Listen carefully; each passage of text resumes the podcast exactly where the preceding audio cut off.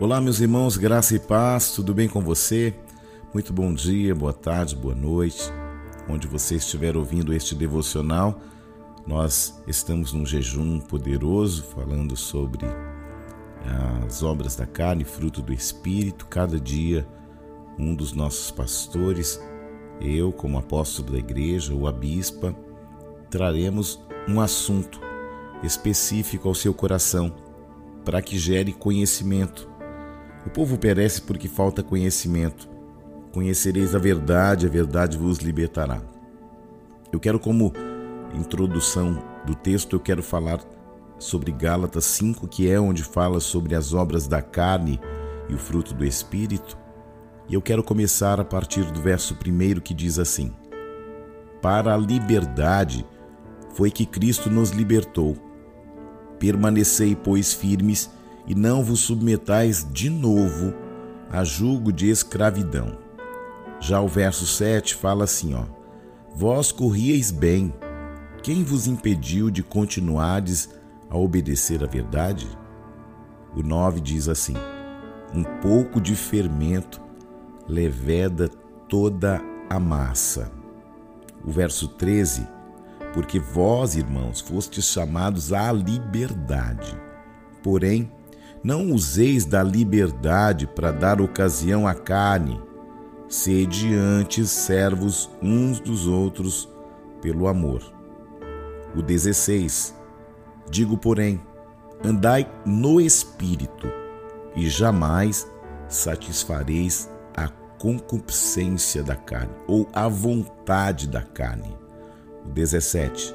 Porque a carne milita contra o espírito, e o espírito contra a carne, porque são opostos entre si, para que não façais o que porventura seja do vosso querer. Se sois guiados pelo Espírito, não estáis sob a lei. Ora, as obras da carne são conhecidas e são prostituição, impureza, lascívia. E hoje eu vou falar ao seu coração sobre impureza e lascívia. O que seria impureza? Irmãos, impureza é tudo que contamina. Impureza é sujeira. Mas nós podemos transportar isto para sujeira espiritual. Quem está aí? Então, o que, que eu preciso? O que você precisa? Ser limpo das impurezas, porque elas causam problemas na vida espiritual de cada um de nós. A impureza na Bíblia, ela inclui a imoralidade sexual, mas ainda há outras coisas que eu pretendo citar para você. Jesus ele explicou que a verdadeira impureza não é a sujeira física da terra, das bactérias. A impureza que realmente é danosa, perigosa, que causa a morte é a impureza do coração.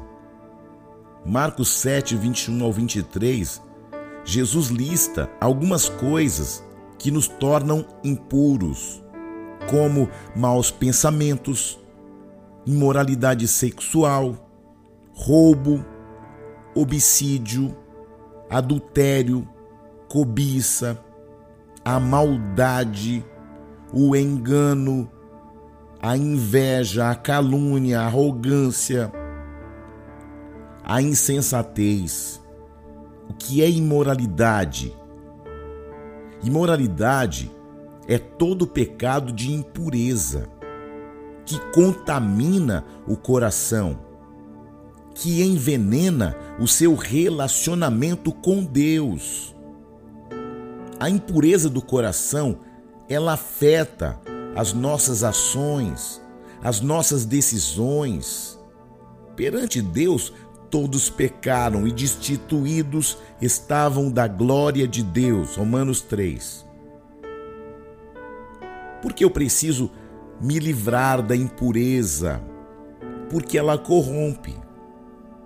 Quando o coração é impuro, tudo à volta desta pessoa torna-se impuro vira uma desculpa para o pecado. O coração impuro, gente, distorce até as situações mais puras e inocentes. Você já percebeu aquelas pessoas maliciosas que usam de palavra de duplo sentido? Sabe esse tipo de gente? Que infelizmente às vezes fazem parte da igreja. Gálatas 5,19 fala que as obras da carne são manifestas: imoralidade, impureza, libertinagem.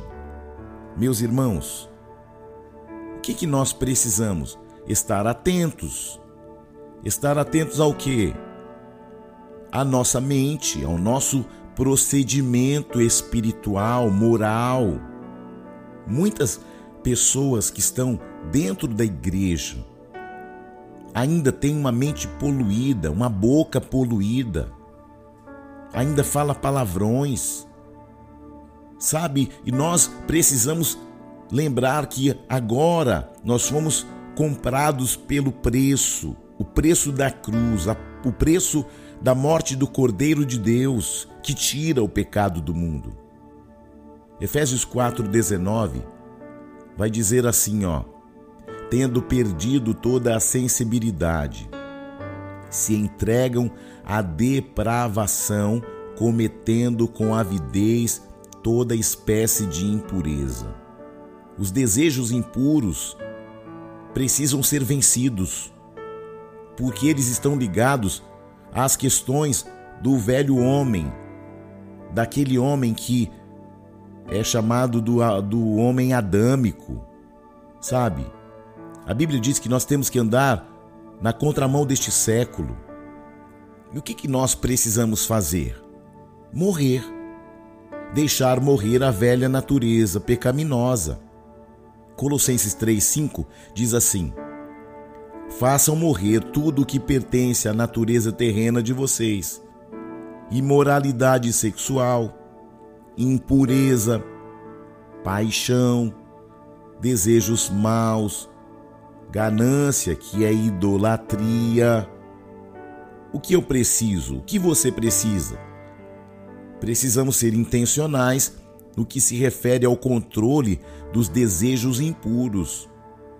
Não podemos aceitar que o nosso comportamento depois de Cristo seja o mesmo de antes dele.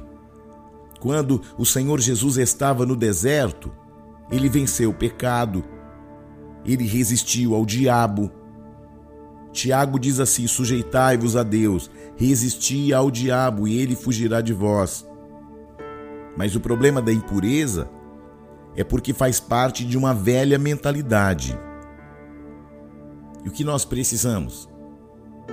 Vencer por meio da oração, do jejum, a impureza não pode ter espaço no seu coração.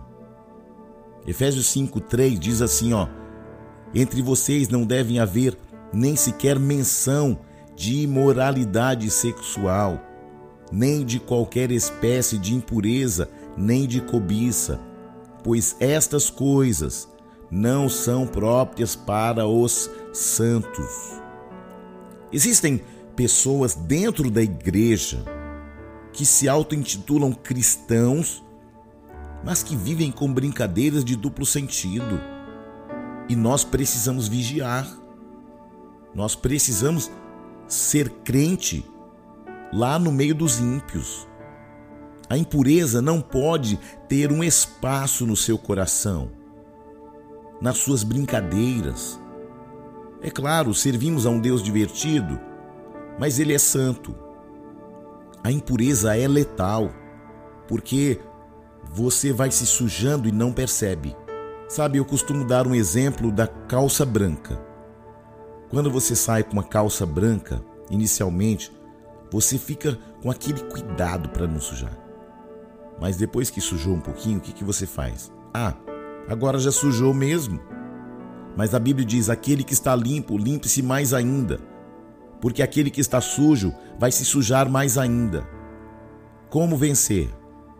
Por meio da oração, do jejum, da obediência à palavra, resistindo à aparência do mal, resistindo à tua mentalidade anterior, a mentalidade adâmica do velho homem, da velha natureza. Jesus morreu por você para dar a você condições por meio do Espírito Santo para que você fique longe das impurezas da sua mente, do seu coração. Aleluia! Que possamos ser puros, limpos e alvos como a neve. Uma noiva precisa estar limpa para o encontro com o noivo. E que você seja essa noiva linda, limpa, adornada e cheia do Espírito Santo, com o bom perfume de Cristo. Amém? Agora eu vou falar sobre a lascívia. E para que o áudio não fique muito longo, eu vou gravar um outro áudio e mandar para você. Graça e paz.